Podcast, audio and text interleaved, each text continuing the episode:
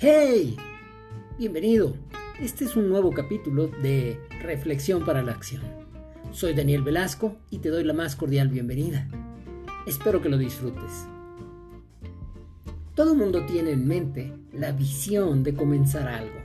Si bien es cierto que algunos escribimos y platicamos nuestros propósitos de año nuevo, también es un hecho que algunas personas prefieren no decir nada y mejor demostrarle al mundo de lo que son capaces. Y hay otro porcentaje que prefiere no esperar hasta que sea año nuevo y simplemente toman acción. Deciden emprender un proyecto, aprender alguna habilidad o simplemente retomar algo que es de su interés en cualquier momento del año. ¿Tú en qué grupo estás? Bien, te diré, lo que compartimos estos tres grupos de personas es el hecho de que tenemos ante nuestros ojos una nueva semana de un nuevo año, de acuerdo con el calendario gregoriano. ¿Y cómo lo vamos a enfrentar?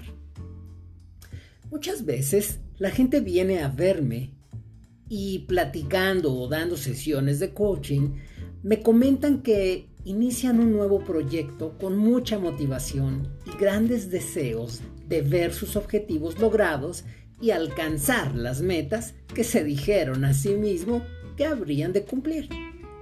Solo que a las pocas semanas de haber comenzado, terminan por abandonar sus propósitos, enfocan la mirada en algo diferente y el objetivo ya no se les antoja igual y terminan diciendo renuncio.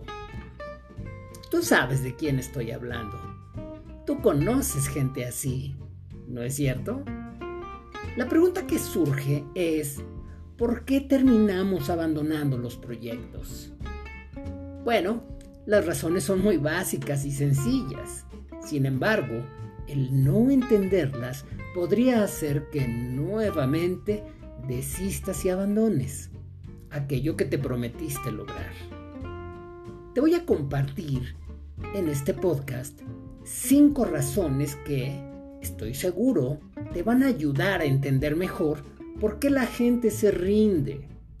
Pero sobre todo, al entenderlas, sabrás cómo puedes tomar impulso para alcanzar aquello que has imaginado y que te gustaría materializar, para que al final de la semana del mes o del año digas misión cumplida. La primera razón es que confundimos lo que deseamos con lo que nos conviene. Bien, entendamos que los deseos están asociados a una apetencia, es decir, con disfrutar de algo, y por lo tanto son antojos que pueden ser pasajeros como disfrutar de un postre, comprar un par de zapatos o pasar una semana en la playa. Por otro lado, si nos concentramos en lo que nos conviene, puedes imaginar algo útil y provechoso. Y eso útil es el esfuerzo o resultado de algo más. Por eso en economía se le denominan las utilidades de un negocio es decir, el provecho que se obtuvo, que seguro buscamos sea conveniente. La segunda razón tiene que ver con una mala planeación. Planear parece una labor complicada, pero como administrador reconozco la importancia de entender exactamente cómo lo vas a lograr. Ya lo dijo Séneca, no hay viento favorable para quien no sabe dónde va. Tienes que ver el rumbo claro, tienes que sentir que pisas en tierra firme y hacer caso a tu voz interna.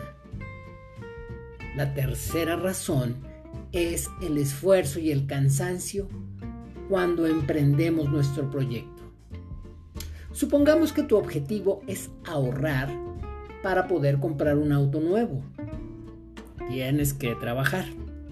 O bien tal vez deseas lucir un cuerpo atlético y escultural. Tienes que trabajar, hacer ejercicio. O quizás lo que deseas es aprender un nuevo idioma y tienes que estudiar, que es trabajo también. Es importante entonces reconocer que todo proyecto, o casi todos, requiere de un esfuerzo, de un trabajo, un trabajo que involucra también un desgaste, ya sea físico, mental, emocional, de recursos o todos juntos. Ese auto nuevo o bajar de peso o aprender un idioma no es cuestión de suerte. Como dijo Thomas Jefferson, soy un gran creyente de la suerte y he descubierto que entre más fuerte trabajo, más suerte tengo. La cuarta razón es muy interesante y está asociada también al trabajo implícito que hay que invertir. La cuarta razón para abandonar los objetivos es que buscamos una inmediatez en los resultados. Conozco muchas personas que abandonan sus metas por no obtener su recompensa de manera pronta, por no ver resultados inmediatos o por sentir que no avanzan a la velocidad de un Fórmula 1. Pero seamos realistas. Un cuerpo escultural, fuerte, bien torneado, no se consigue con dos horas diarias de ejercicio durante solamente un mes.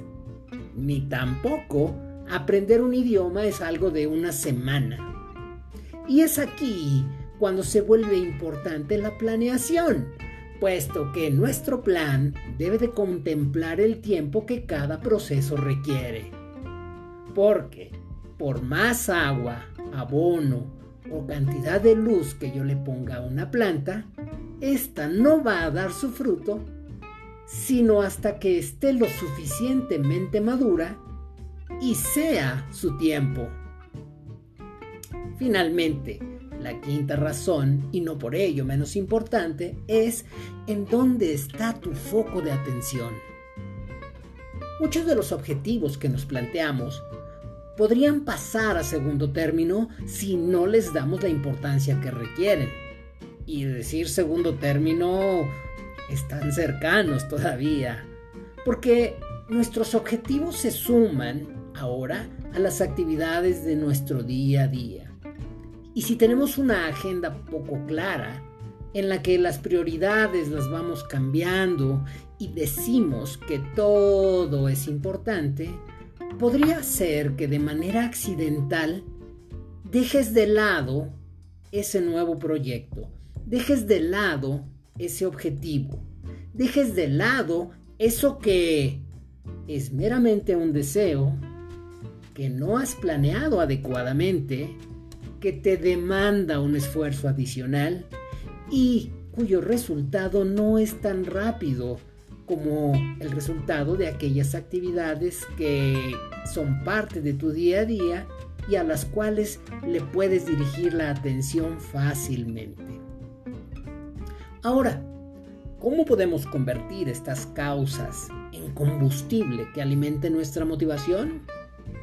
Número uno, ten en mente cuál es el beneficio, cuál es la utilidad y todo el provecho que obtendrás con este nuevo objetivo. Número 2. Planea cómo vas a lograr ese objetivo.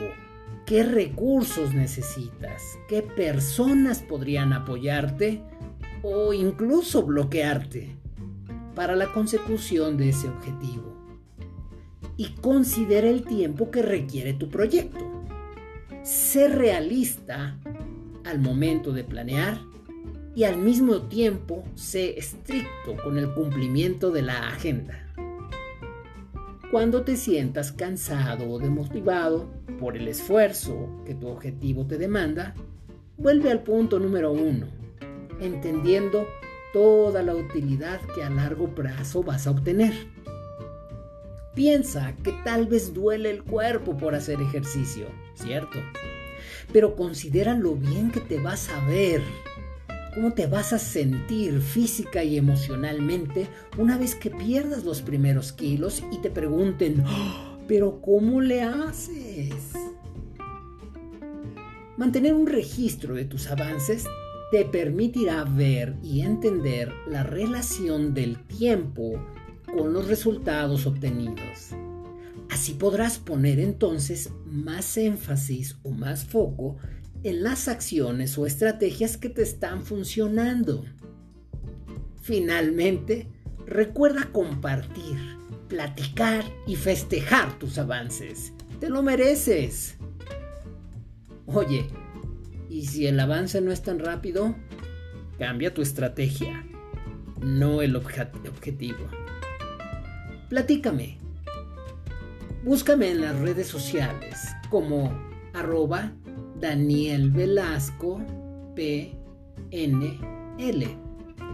Me gustaría mucho saber cómo vas avanzando con pasos firmes, cómo te ves en un futuro no muy lejano, feliz de lograr aquello que es de mucho provecho y utilidad en tu vida.